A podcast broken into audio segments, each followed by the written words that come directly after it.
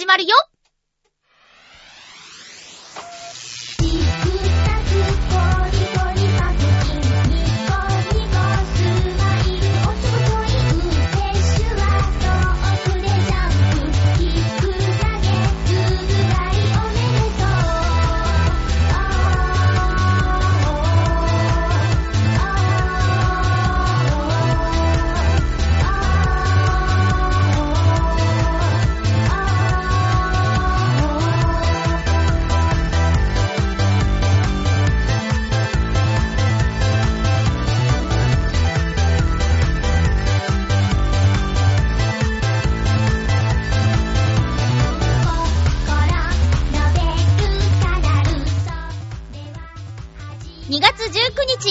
のハッピーメーカー。この番組は、ハッピーな時間を一緒に過ごしましょうというコンセプトのもと、ちょわへよ .com のサポートでお届けしております。寒い、寒い月曜日、雨が降ってる月曜日、今、夕方の6時です。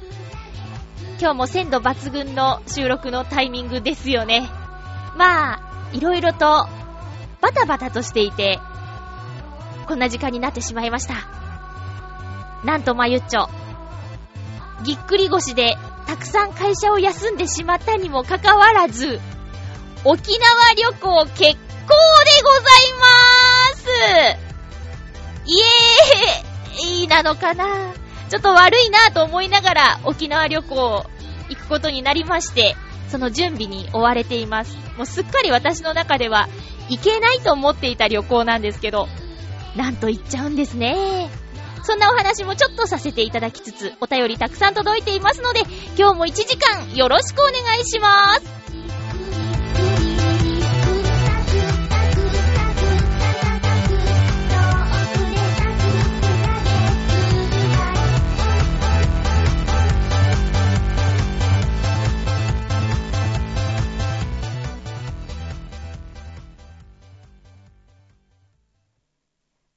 めまして、ハッピーまゆっちょこと、あませまゆです。先週は時間がおせおせになってしまって紹介できないお便りとかもあったりしてごめんなさいね。今日も実は喋りたいことはいっぱいあるんで気をつけながらやらないといけないなと思うんですけれども、まずはまあこの話題に触れましょう。2月14日バレンタインデー皆さんどうでしたか？どれぐらいもらいましたか？えっと、私はえー、バレンタインが、えー、14日木曜日だったんで、とにかく本当に、この2月は、職場の皆さんに迷惑をかけてしまったなということで、13日水曜日の昼間にですね、こう、まゆちょう恒例のチョコレートブラウニーをせっせと作りまして、あー、会社の皆さんに持っていきました。そしたらね、みんな喜んでくれましたよ。でね、やっぱり手作りだからさ、そんなに日持ちしないと思うし、なるべく当日中に食べてもらいたいなということで、その日にいた人にしか渡せなかったんだけど、まあ、メッセージカードをそれぞれみんなに書いてね、もうご迷惑をおかけしましたとか、いつもちょっと絡んでくれる人だったら、これからもよろしくお願いしますみたいなこととか、えー、して渡したんですよ。そしたらね、中の一人、44歳ぐらいの、割と私のことをいじってくれるお兄さんが、重たい女だなって言って、すっごい文句言ってきたんだよ。こういうアピールいいからとか、なんかね、そんなつもりじゃないのに、すっごいけなしてきて、しかもね、食べて、ま誰よりも食べ、早く食べてくれたんだけど、食べて、なんだこれ、もさもさしてんなーとか、すっごいすっごい悪いことばっかり言ってくるんですよ。もうね、もうね、自信作なんです、私のチョコレートブラウニーは。そしたら、他の皆さんはね、いやいや、そんなことないよ。しっとりとしていて美味しいよっておじいちゃんが言ってくれたり、あの、うちの神さんのよりいい感じだね、とか、まあそれは多分ね、私を気遣って言ってくれたんだと思うんですけど、まあそんなこんなで。で、メッセージカードを皆さんに書いていったにもかかわらず、その日一人、あの、風邪でお休みしたおじちゃんがいて、で、もう一人、あの、有給休暇を取っていたことを私が知らなくて、その人の分も持ってっちゃったの。で、これはもったいないと思って、メッセージカードを抜いて、まあ、お世話になってる他のあげる予定ではなかった人に流用してしまいました。そしたらね、申し訳ないぐらいにその方は喜んでくれて、ほんと申し訳なかったなぁと。で、一つ余っちゃって、それどうしようかなぁと思って。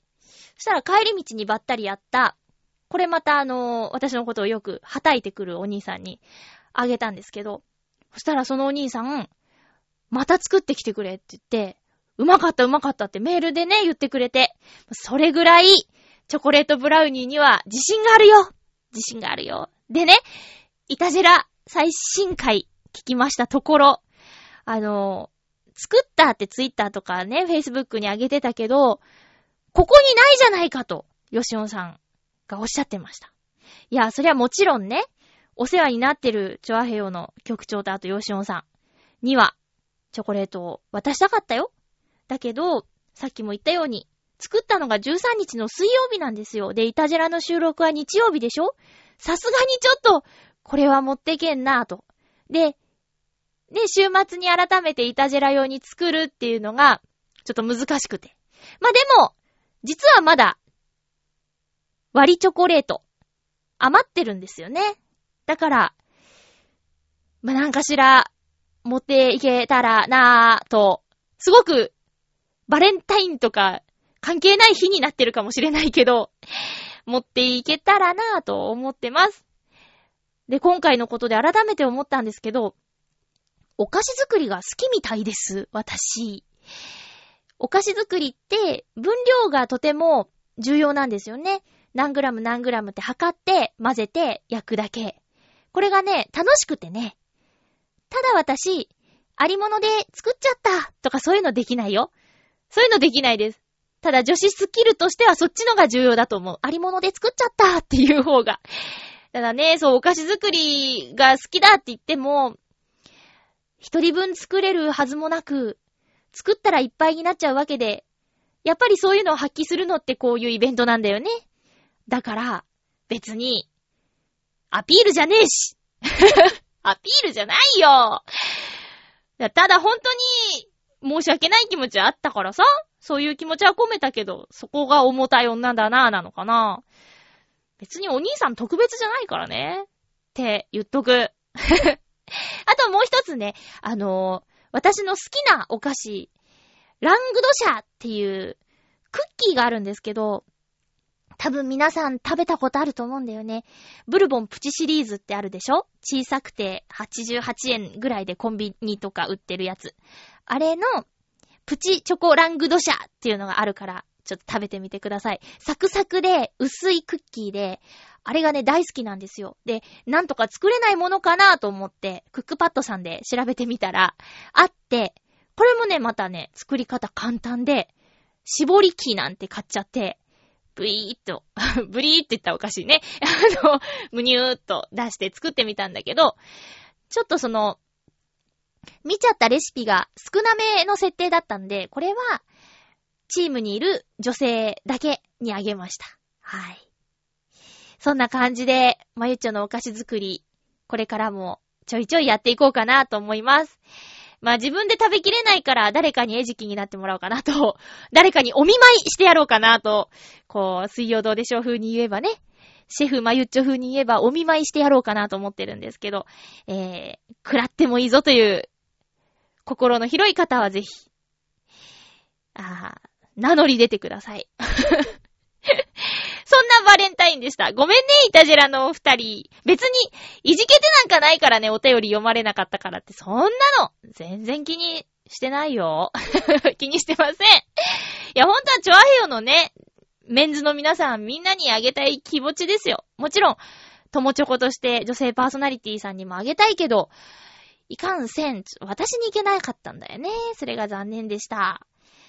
えーと、今週、あれ行ってきましたよ。あれとか言って。版画家、小野功石さんの個展に行ってきました。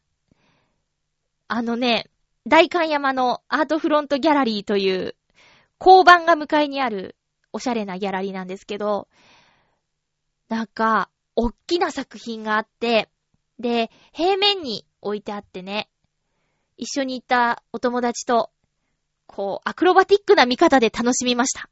角度を変えると見え方が全然違う小野功石さんの作品なので、これはね、飽きない。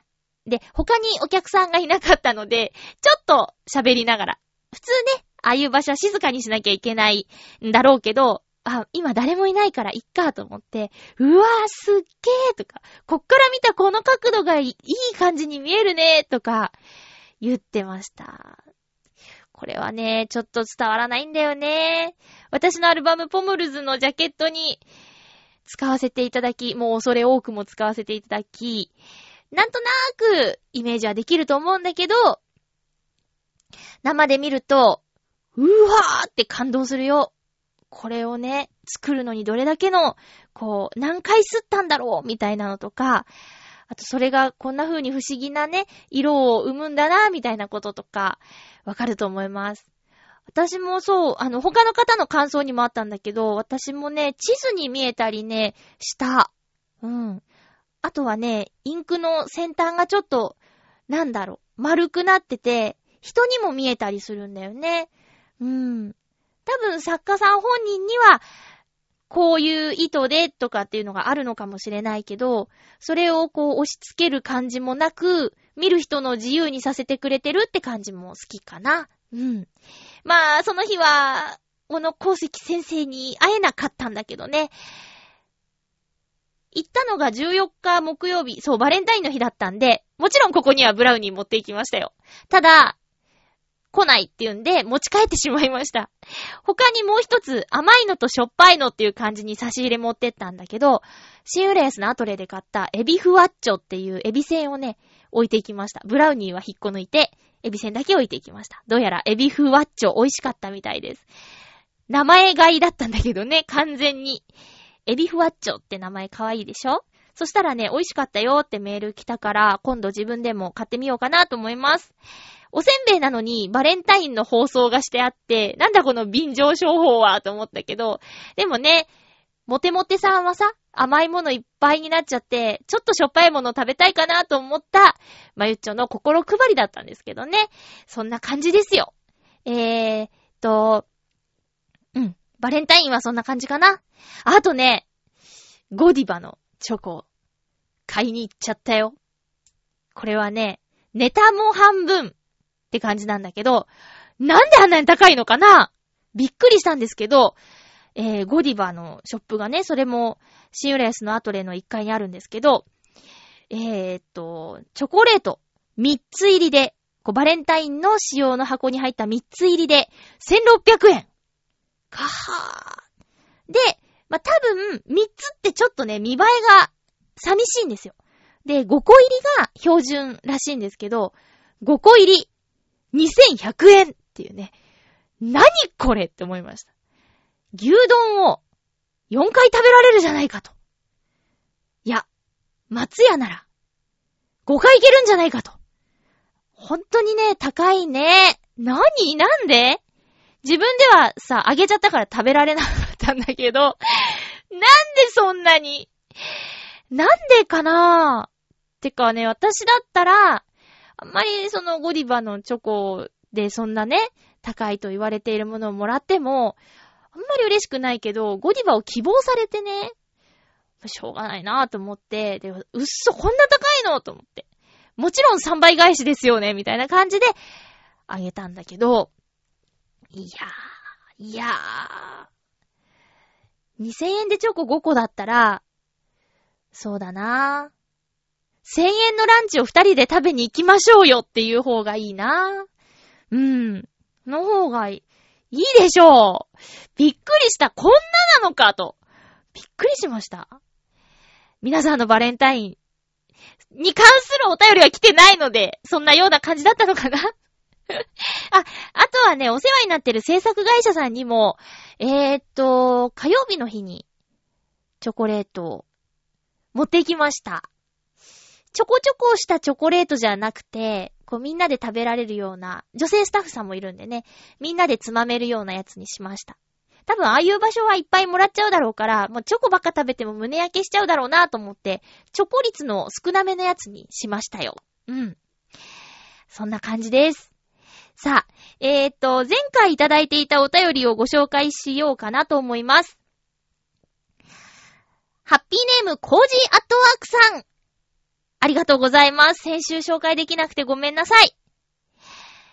まゆっちょ、ハッピー。ハッピー？まゆっちょ、お大事に。腰痛は大変ですね。腰痛が、つかめない、あ、ごめんなさい。原因がつかめないときは、スポーツ医をおすすめします。とにかく動けるようにしてくれます。関節や筋肉の診療は、大体の病院では、高齢者対象の痛くない治療をしますが、これでは現役復帰に時間がかかってしまいます。スポーツ医は多少痛い思いをしても早く治りたいという気持ちを組んでくれます。もし、まだお困りでしたらお試しくださいね。では、ということで、おすすめの病院も書いてくださっています。とても人気だそうで、えー、予約が必要とのこと。えー、腰はですね、もう、ほぼ、問題ない、と思います。ただ、またやっちゃったら怖いというのがあるので、ちょっと気をつけながらの生活になってますかね。えー、っと、結局は、今回は、えー、え、っと、まず、12月に腰を痛めちゃった時に、注射をしてもらったところにまず行って、全然良くならなくて、で、ツイッターでおすすめありませんか？って聞いた時に教えてもらった小岩の病院に行って、で、全然良くならなくてというか、まあ、安静にするしかないと言われて、焦ってですね、私、いや、そんな、そんな、もう急いでるんだよ！という感じで、ちょっとネットで検索して、たどり着いた、えー、カイロプラクティックの、なんていうの？病院じゃないよね。うん。施設に行って、お世話になって、今で、4、5回ぐらい通ってるのかな？で、えー、だいぶ良くなりました。まあ、そうですね。体メンテナンス系は、なるべくならお世話になりたくないなと思ってたんだけど、でも、名前出しようかな。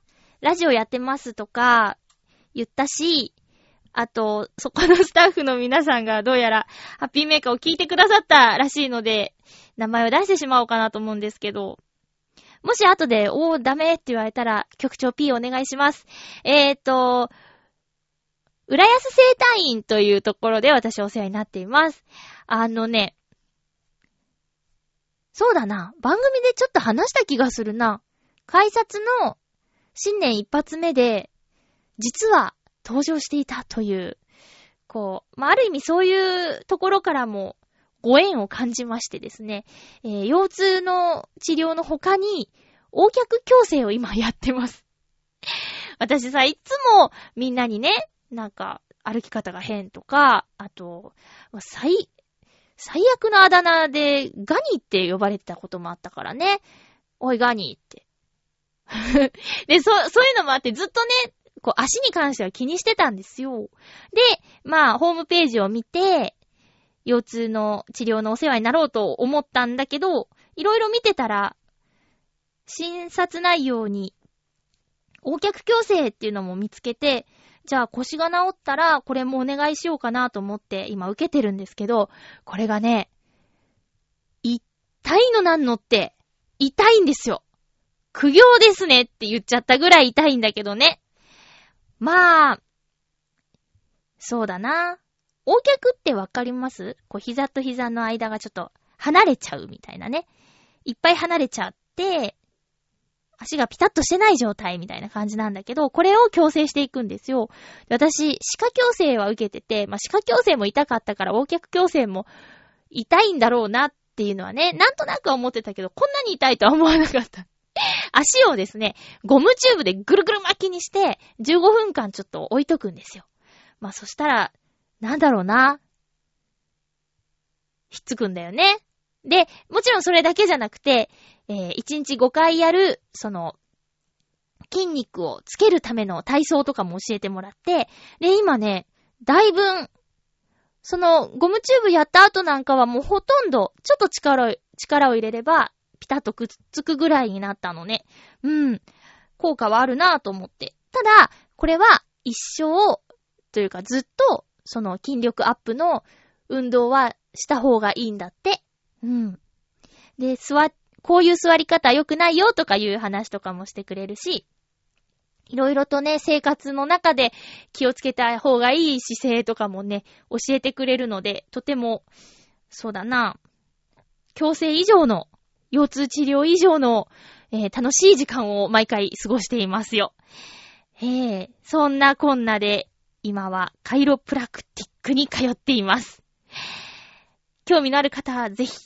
なんかね、いろいろあるので、うん、肩こり、骨盤矯正、産後のボディケア、腰痛ぎっくり腰頭痛、姿勢矯正とか、手足のしびれ、四十肩、五十肩。スポーツによる故障もあって、横脚ボディメンテナンスということでね、えー、スタッフの皆さん明るくて、もういつもいっぱい話してくれるので、えー、施術の後とかもちょっと雑談して帰ったりとかね、するんですけど、本当に皆さん、あの優しくて楽しい先生が揃っていますので、ぜひ興味のある方は、浦安生態院行ってみてください。クオリティオブライフですよ、皆さん。ということで、えー、っと、テーマ、テーマのコーナー行きましょう。ハッピートークハッピートークのコーナーです。今日のテーマは、あなたがそこに住む理由ということで、えー、お便り届いていますでしょうか？はいはい。えー、っと。はい。ハッピーネーム、フクロウのキスさんです。ありがとうございます。まゆちょさん皆様、ハッピー、ハッピー？今回のテーマ、あなたがそこに住む理由について、私は地方の大学に通っていた時期を除いて、子供の頃から同じ町に住んでいます。私がこの町に住んでいる理由は、他の町に移る理由がないからということになるでしょうか。交通の便はいいし、快適に生活するのに必要な施設も揃っています。そして関東大震災の時にもほとんど被害が出なかったほどに地盤がしっかりした土地で、さらに高台なので、河川の氾濫などの被害も届かないという実績があり、防災面でもいい場所だと思うことがありますね。それでは、ということで、ありがとうございます。じゃあ、子供の頃に住んでいたところに、今、住んでるってことなんですね。大学生の時は別のとこに住んでたけどっていう。これね、私、やればよかったなぁと今後悔していることの一つなんだけど、まあ、大学行ってないですけど、えー、大学生をやっとけばよかったな。しかも、その、例えば、沖縄とか、例えば、北海道とか、その、ずっとは住まないかもしれないけど、素敵な環境のところの大学に4年間通ってたら、そのためにそこに住んでたら、ちょっとなんか違うことがあったかなーとか思ったりしますね。でも、自分のね、生まれ育った町にまた大学出て戻ってきて、そしたら近所に幼馴染とかもいたりするのかなお正月とかゴールデンウィークに友達が帰ってきたりとかもするのかななんかそういうのもいいね。私実家もさ、もう子供の頃育った家は売っちゃってなくなっちゃったんで、全然その住んでた町に帰る機会がなくなってしまったんですよね。それはとても寂しいことでもあるんですけど、まあ、なんか、羨ましいな。どんなご実家なんだろう。今勝手にいろんなこと想像しちゃったけど。本を読んでる袋のキスさんを想像して、なんか、図書館みたいな小さな部屋があるのかなとか で、ちょっとさ、こう、窓が大きくて、上がかまぼこみたいな形なのかなとか、いや、四角い窓じゃなくて、ちょっとこう、上がアーチみたいな形の窓がある家なのかなとか、もう勝手に想像しちゃってますけどね。でも、今住んでる街が、こう、好きというか、いいなと思えるところがいっぱいあるっていいですよね。私もこの町、浦安に住んで10年以上なるんですけど、私はここに住んでる理由は、子供の頃からここに住みたいってずっと思ってきたからで、まあ、ある意味夢が叶った。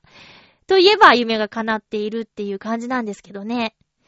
なんだろうな。なんかもうね、多分、うーん、他の街には住めないかもしれない。ここまで来るとね。そうですね。好きなものがある街だからってことで、ずーっと子供の頃から住みたかったんだけど、うん。まあ、実際住んでみてとてもいいなと思うし、知り合いも増えてね、なんといってもこのチョアヘヨの本部も浦安にあるし、チョアヘヨの仲間も割と浦安に住んでたりするんで、会いに行ったりとかもね、できるので、いいなと思ってますよ。はい。ありがとうございます。高台なんだ。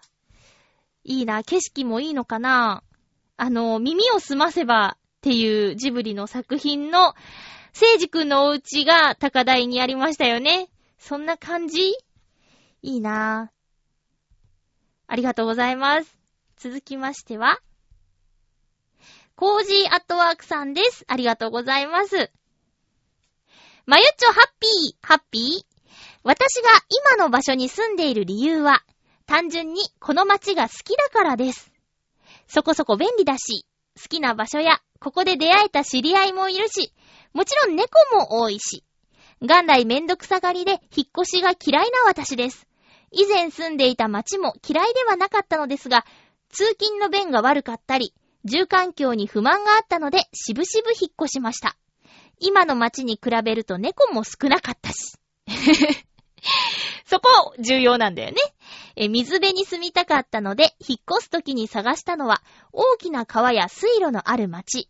子供の頃に暮らしたことがある、超、整理、整頓された団地や、大学時代に住んだ、夜になると人口が激減するオフィス街は、もう十分満喫したので、ごちゃごちゃした、歩くと色々発見できそうな街を求め、ついでに家賃の安いところを探し、たどり着いたのが今の街です。多分今後引っ越しすることになっても、この街のどこかに住むんじゃないかなと思います。では、ということで、ありがとうございます。私と似てますね。また引っ越すとしても同じ街でって。私この浦安の中で、5、6箇所引っ越してますね。動きすぎだよね。だって、昨年だけで浦安の中を3つ動いたからね。いやいやいや。あ、そっか。じゃあやっぱ5、6箇所だ。うん。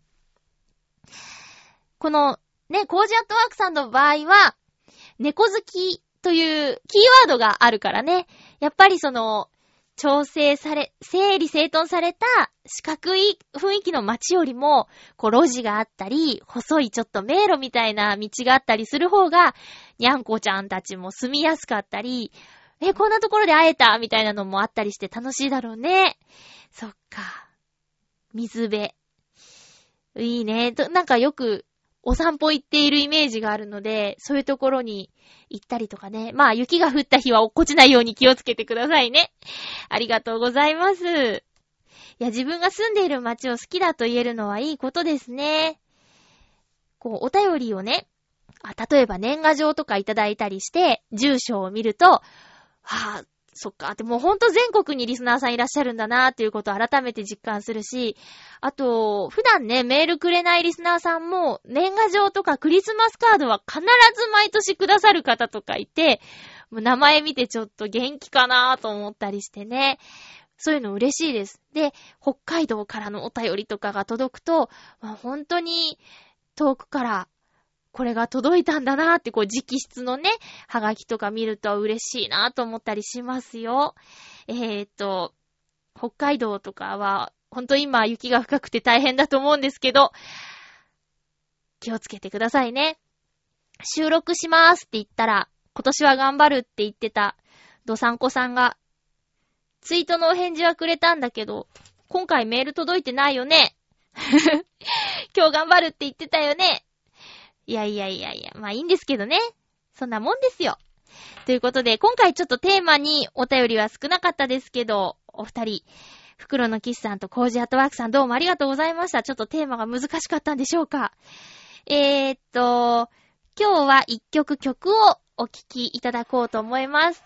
先ほど話した浦安生態院の皆さんがオープニングの曲をですね、あの、あれはアマスさんが歌ってるんですか？という風に言ってて、CD とか出してる話をしたら、ああいう曲を主に歌ってるんですか？っておっしゃったので、そんなことはないぞという アピールのためにですね、久しぶりにこの番組のタイトルがついたハッピーメーカーを聞いてください。ノートンノーツ時代に作った CD です。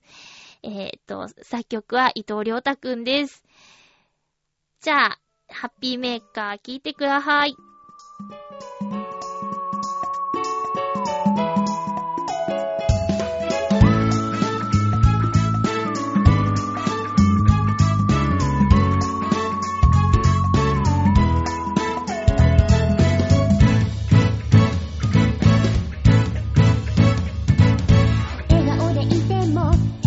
気分をから。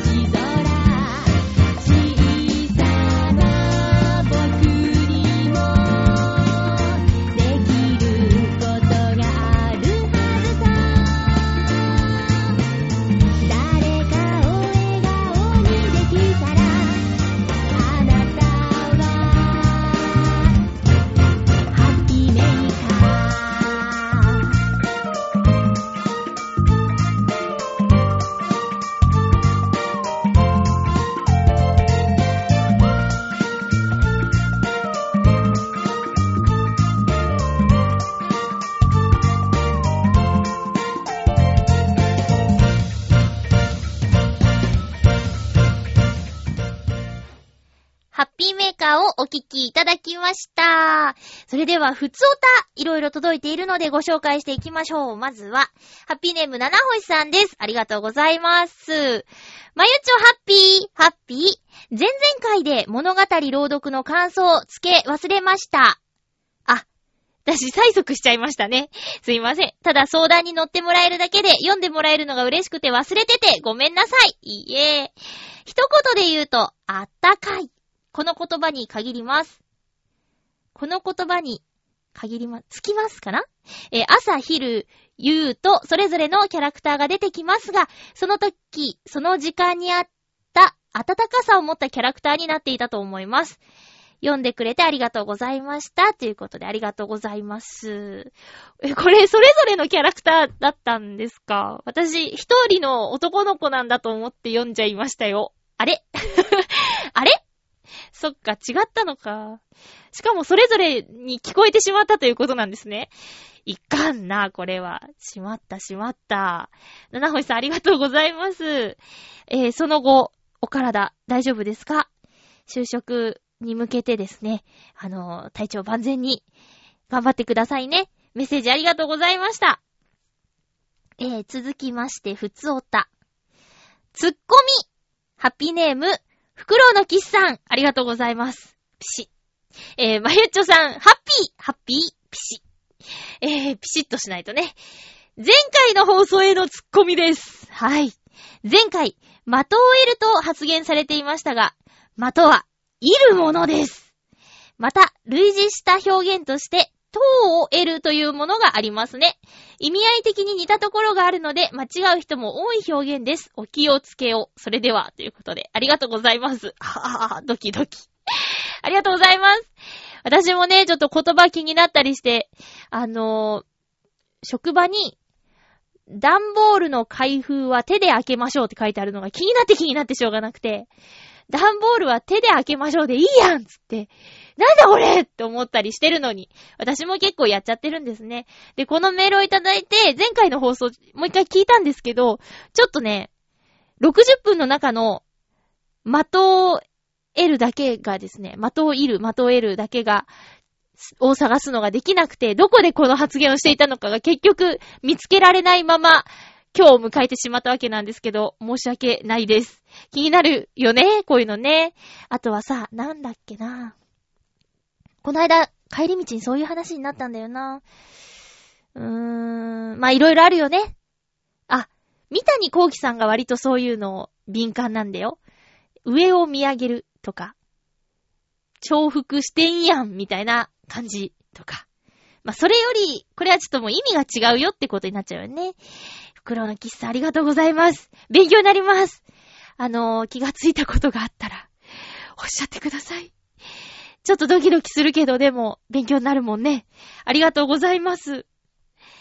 続きまして、ふつおたです。あ、そうですよ。前回、あの、ペンタさんからの恋のお悩み相談がありましたけど、あれ、ミッチェルさんが、各週木曜日配信、ミッチェルのラブミッションのミッチェルさんがですね、しっかり答えてくれていましたね。ただミッチェルさん、あのお便りが来たことが結構嬉しかったようで、テンションが振り切ってましたけど。ねえ。いやいや。まあ、でもちゃんと締めるとか締めて冷静な回答をしていたと思うんですけどもね。ペンタさんは聞いてくれたかな？えー、そんな、ペンタさんのお悩み相談を聞いて、まあ、私もみんなの意見が聞きたいんじゃないかなっていう振りもあり、お便り届いています。ありがとうございます。ハッピーネーム、バーチーさんありがとうございますすっごい久しぶりですね。えー、まゆっちょハッピー、バーチーです。どうもです。もういても立ってもいられなくなったということでしょうか それとも私の催促に、あの、答えてくれた感じでしょうかね。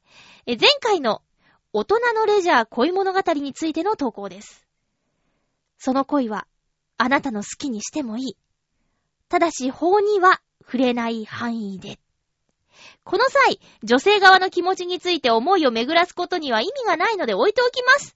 どんなにもっともらしい考えを並べても、本人の言葉以外は空想です。さて、思いを断ち切りたい、抜け出したい、忘れたいということなら、必ずしも会わなくていいですよね。会えば救われるというのも空想ですから。うだうだすればいい。仕事も手につかなくていい。食事ができなくてもいい。どうなってもいいじゃないですか。それも恋の醍醐味じゃないですか。なるほど。でも、付き合いたいなら会うしかないと思います。探偵でも何でも使って見つければいい。挑戦したらいい。ただし、法には触れない範囲で。というメッセージです。ありがとうございます。なんか優しいなって思います。両方ね。両方。うん。どうですか？ペンタさんはね、あの、今回メールは届いてないんですけど、すぐ、放送を聞いたすぐ、翌日ぐらいかな、あの、ツイッターでメッセージもらいまして、あの、ありがとうございますっていう内容と、あと、ご飯はしっかり食べますっていうことをね 送ってくれましたよ。うーん。私もね、あんまり、ねえ人の恋バナ聞くのは好きですけど、こう、人の人生を左右するような相談に乗れるほどの人じゃないので、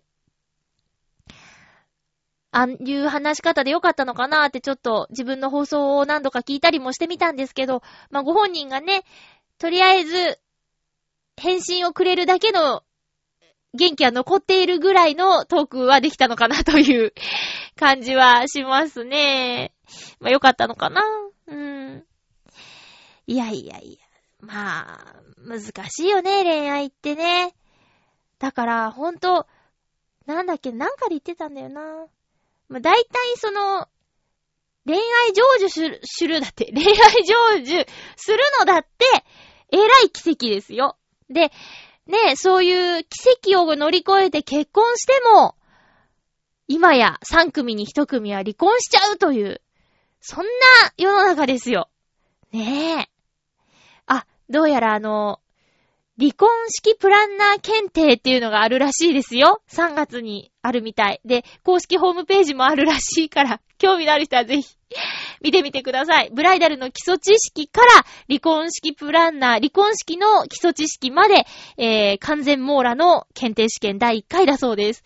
まあ、離婚式プランナーの寺井さんという方がね、浦安在住で、八方美人のゲストにも出てくださってますからね。えー、寺井さんほんといろんなことをやっていて、類活とかいうのもね、最近いろいろやってるし、あと試し書きコレクター試し書きをした紙を集めてらっしゃるとかね、その文房具屋さんとかに置いてあるような試し書きの紙あるじゃないですか。あれこそ芸術だって言って集めてらっしゃったりね、えー、著名人の方に試し書きをしてもらった紙を集めてるとか、本当にね、発想が面白い方なんですよ。そんな方が、あの、考えて今、実行している離婚式。これがね、いろんなところで広まっていることをきっかけに、えー、しっかりとした基礎を押さえてもらおうじゃないかということで、今回、離婚式プランナーの検定試験をすることになったらしいです。あちなみにさっき言った類活なんですけど、人はね、泣くことで、えー、スッキリすることができるっていうことで、えー、月に1回2回は、えー、無理やり泣きましょうっていう感じの涙の活動、類活。えー、っていうのをやってるみたいです。第1回はね、なんか泣ける映画をみんなで見ようっていう回があって、ぜひ参加したかったんだけど、その日はぎっくり腰的なやつで行けなかったんだよね。寺井さん面白いですよ。あれなんでこんな話に？そうそうそうそう。えー、成就するなんて、こと自体も奇跡だからね。もし今そういう相手がいる方は、その相手の方を本当に大事にしよう。まあ、ん、壊れることもあるよね。経験者語るです。えー えっと、バチさんどうもありがとうございました。そうね、それも、恋愛の醍醐味といえばそうです。その、焼きもきしたりね。うん。いろいろ、思い通りにいかなかったり、私はこんなに好きなのに、あなたはそんなことないの？って不安になったりとか、連絡が取れなくて、とか、連絡、返事がなくてとか、待ってるのにすっぽかされたりとか、まあいろいろあるよね。楽しいことと辛いことと半分、いや、辛いことの方が多いかもしれないよね。でも、でもそういう一人では味わえないような心のこう、触れるっていう、触れ幅が、また、醍醐味ですよ。うん。ペンタさん、どうでしょう？こんなアドバイス。もう一ついただいています。コージアットワークさんありがとうございます。まゆっちょハッピー、ハッピー？先週の恋バナの彼女ですが、あ、恋がね、こう水面からバーって出てきて、暴れまくったという、えー、恋バナの彼女ですが、人に物を頼むのが下手なだけだと思います。笑い。ちなみに私も彼女も互いに恋愛感情はありませんきっぱりということで、私は勝手に妄想して、え、それって告白しようと思って呼び出したんじゃないの？なんて言ってね、興奮して喋っちゃったんですけど、違うんだって。きっぱり言われちゃいました。そしてちょっと気になって、先週のペンタさんに、えー、職場を変えるには様々な理由があり、必ずしも彼女の本意ではない可能性があります。しかし、新しい環境にいる彼女は、以前の環境との別れに向き合い、新しい生活を築こうとしているのではないでしょうか。探したり追いかけたりするのは下手をすると、彼女の新しい生活を壊してしまうかもしれません。好きだという気持ちはとても大切なものだと思いますが、この先は運命に任せてはいかがでしょう。これは相手の職業とか全く関係なくそう思います。すみません、生意気言いました。それでは、ということで、コージアットワークさん、もうペンタさんのお話にね、え一言ということでいただきました。ありがとうございます。まあそうですね。えー、まあ、ペンタさんからの相談なので、ペンタさん重視のお、お話を先週はしたんですけど、うん。そうね。まあ、事情があるんだよね。あったんだろうねって、うん。まあ、そうですね。彼女の幸せを思うなら、うーん、彼女の行動に、彼女が選んだ道を見送るしかないのかもしれないね。うん。そうそうそうそう。で、本当この先どんなことがあるかはわからないから、それは本当にまた会えたら運命だと思います。私はそう思うよ。うん。ということで、コージアットワークさん、もう頑張ってね ねその、恋の彼女じゃない人が好きなのかもしれませんけども、ほほ。えーと、そう、前回はほんと恋愛のトークなのに結構いっぱい届いて私嬉しかったんですけどね。あの、会う人会う人に、人の恋バナでニヤニヤしてんじゃねえって、ニヤニヤしてるかなんてラジオなんだからわかんないでしょって言ったんだけど、ニヤニヤしてる顔が浮かぶような話し方だったって散々言われましたよ。まあいいじゃないですか。ニヤニヤしたって。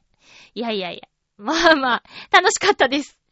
えー、コーナー行きましょう。映画、映画行ってきましたやっと行ってきました映画鈴木先生。え、今年に入って、何度かこの話してると思うんですけど、シネマイクスピアリでの上映がない。上映がないって言ってね、文句を言ってたら、ちょっとね、多分シネマエクスピアリの皆さん、ハッピーメーカーの、えー、リスナーさんかもしれないというくらいの驚きの、えー、イクスピアリでの上映開始っていうね、えー、本編が上映、本編っていうか、実際公開されて3週間か1ヶ月ぐらい経ってると思うんですけど、ここに来て、あれってスケジュール見たらニュー、映画鈴木先生って書いてあって、ニューじゃねえよと思いながら行ってきましたよ。いやーねね、2時間ぐらいかな。なんだけど、まあ、正直、まあ、内容はそうでもないなっていう 感じかな。なんか、ほとんどもう、あさみさんが、まあ、鈴木先生の奥さんなんだけど、あさみさんの活躍はほとんどなかったんでね。いや、私はあの、あさみさんの滑舌のえー、感じがすごい 好きなんだけど、なんかほとんど喋んなかったし、まあ、ちょっとエピソードもね、突飛すぎたかな。テレビドラマシリーズは、ほんとなんかありそうな話題でね、それを鈴木先生がどう切り抜けていくかみたいな、鈴木式メソッドでどういくかみたいなところが面白かったんだけど、今回はね、あのー、校内に立てこもっちゃったりするような、ちょっとぶっ飛んだ展開で、まあもちろん映画だからね、そういうのも必要だとは思うんですけど、あとそれの解決方法も、いやいや、無理だよっていうような、ちょっとね、テレビドラマシリーズのようなリアルさがなかったなーっていうのがね、残念なところだったよ。まあだけど、あの、長谷川博己さんのメガネ姿を見ることができて、もう完全にこれ、ファン心理で言っちゃってますね。えー、よかったです。長谷川博己さんがね、すごい好きなんですよ。めちゃめちゃハマってて、八重の桜も、大河ね、大河ドラマも、長谷川博己さんが出てるから見てるぐらいの勢いでね。ただ、セカンドバージンはね、なんか見、見たくないような見たいような、見たくないようなで見てないんだよなぁなんだかな？ぁあれはちょっとなぁ、やっぱ鈴木先生の長谷川博己さんがベストかな。家政婦の見たも見てたけど、あれもちょっと、うーん、途中まで、ああって感じだったからね。まあ、鈴木先生と家政婦の見たの脚本家の方は同じなんですよ。だから、長谷川博己さんが好きなのかもしれないね。その脚本家の方も。うん。そんなこんなで映画見てきました。予告編。やっぱりね、あの、面白いね。えっ、ー、と、邦画だったから邦画のが多かったんだけど、でも、やっぱりもうすぐ3月頭公開のオズの予告編見るとワクワクする。これね、前売り券書いて、買ってあるから、多分、IMAX シアターで見ちゃうと思う。あと何やってたかな？まあ、とにかく、映画館で映画見るの好きなんですよね。家で映画見ようと思うと、なんかやりながらとかになっちゃって、ちょっともったいない気がするからね。うん。で、サービスデーとかに行けば1000円で、どっぷりその世界にはまれるその真っ暗だし、他のことをやるなんてできないでしょだからそんな中で集中して映画を見ると、もう本当にその世界に入り込めるような、そんな体験ができるので、映画館で映画を見るのは私、いいなと思ってるんですよ。うん。これからもね、いろんな対策見ていきたいなと思っています。皆さんは最近、なんか映画見たりしましたか？もし、見た映画とかあったら、このコーナーまで、えー、感想とか、おすすめポイントとか、新作の場合はちょっとネタバレに気をつけながら送っていただければと思います。お便りの宛先は、ちょあへよ .com ホームページのメールフォーム、または、ちょあへよ、アットマーク、ちょあへよ .com、ハッピーメーカーテーマでよろしくお願いします。あとは、まゆちょのツイッター宛てにえー、番組にまつわるメッセージをいただいてもご紹介することはできますので、えー、メールをするような時間はねえよという方は、ツイッターでお気軽にいただくことも可能です。よろしくお願いします。それでは次回の予告したいと思います。次回はですね、もしかしたら、あの、沖縄旅行の話でいっぱいになっちゃって、テーマは翌週に持ち越してしまう可能性もありますが、えー、シンプルなテーマでいきたいと思います。えー、まだまだ寒いぞ。好きなスープ。ということで、よろしくお願いします。今ですね、目の前に大泉洋さんとスターダストレビューさんの本日のスープの CD が、このね、リスナーさんからいただいた CD が あったので、これを見てテーマをちょっと思いついてしまいました。いろんなスープがあると思います。えお味噌汁も味噌スープと言いますからね、お味噌汁が好きだという方もいるかもしれませんが、好きなスープ。えー、あったかくて栄養も取れるようなスープいっぱいありますよね。ぜひ送ってください。え次回は収録は2月24日にします。放送は2月26日です。よろしくお願いします。いや、沖縄旅行ね、楽しみですね。週間天気予報を見たら、この1週間、関東方面、最高気温が10度もいかない日が続きそうで、かなり寒そう。で、最低も0度とか2度とか、もうね、そんななんですよ。ただ、沖縄、那覇とか見てみると、最高がね、えー、24度とか、最低でも16度とか14度とか、そんな毎日なんだよ。これさ、私、旅行から帰ってきたら、こっちの暮らしに戻れるかなっていうのは、かなり心配してるんだけど、どうなんでしょうね。で、着ていく服とかも、何がいいのかなっていうのがわかんなくて、もうさ、20度ぐらいの時何着てたかなんて、今思い出せます？ちょっとね、よくわかんないのよ。こう、改めて思ったのは、日記のね、隅にでも、今日は最高難度最低難度、服装はどんなでしたみたいなの書いとけば、旅行の参考になるのかなとか、思っちゃったりしましたよ。いやー、どうなんだろうね。一応ね、その2週間前に沖縄旅行に行った会社の女の子がいるんで、その子には聞いたんだけど、彼女が行った日は沖縄でも珍しいぐらいの暑い日だったんだって。だからね、T シャツ1枚の人もいましたよ、みたいな極端な話になっちゃって、いや、そうじゃなくてさーって言ったんだけど、まあ、とりあえず、コートじゃなくて、薄手の長袖のなんか羽織るものがあれば、朝晩のちょっとしたひんやりしたところもしのげるんじゃないですかっていうところに落ち着いたんだけど、まあ、人生初めての飛行機えー、2時間超えで乗るっていうことにすごく緊張しています。あとはね、行きは2時間50分って書いてあって、彼女も、その、沖縄行った子も、行きは2時間半ぐらいでしたって言って、帰りは1時間半でしたっていうのがね、意味わからないよと思って、ジェット気流に乗ったらあっという間ですよって言うんだけど、え、つまり揺れるってこと？って言ったら、はいって言ってて、もう、緊張して緊張してたまらないんです。私ほんと怖がりだからね、そんな珍道中を来週話すことになるかな？テーマはもしかしたら送ってしまうかも、次週に送ってしまうかもしれないですけど、皆さんよかったら、あの、お便りいただければと思います。お相手は、まゆっちょこと、あませまゆでした。また来週、ハッピーな時間を一緒に過ごしましょうハッピー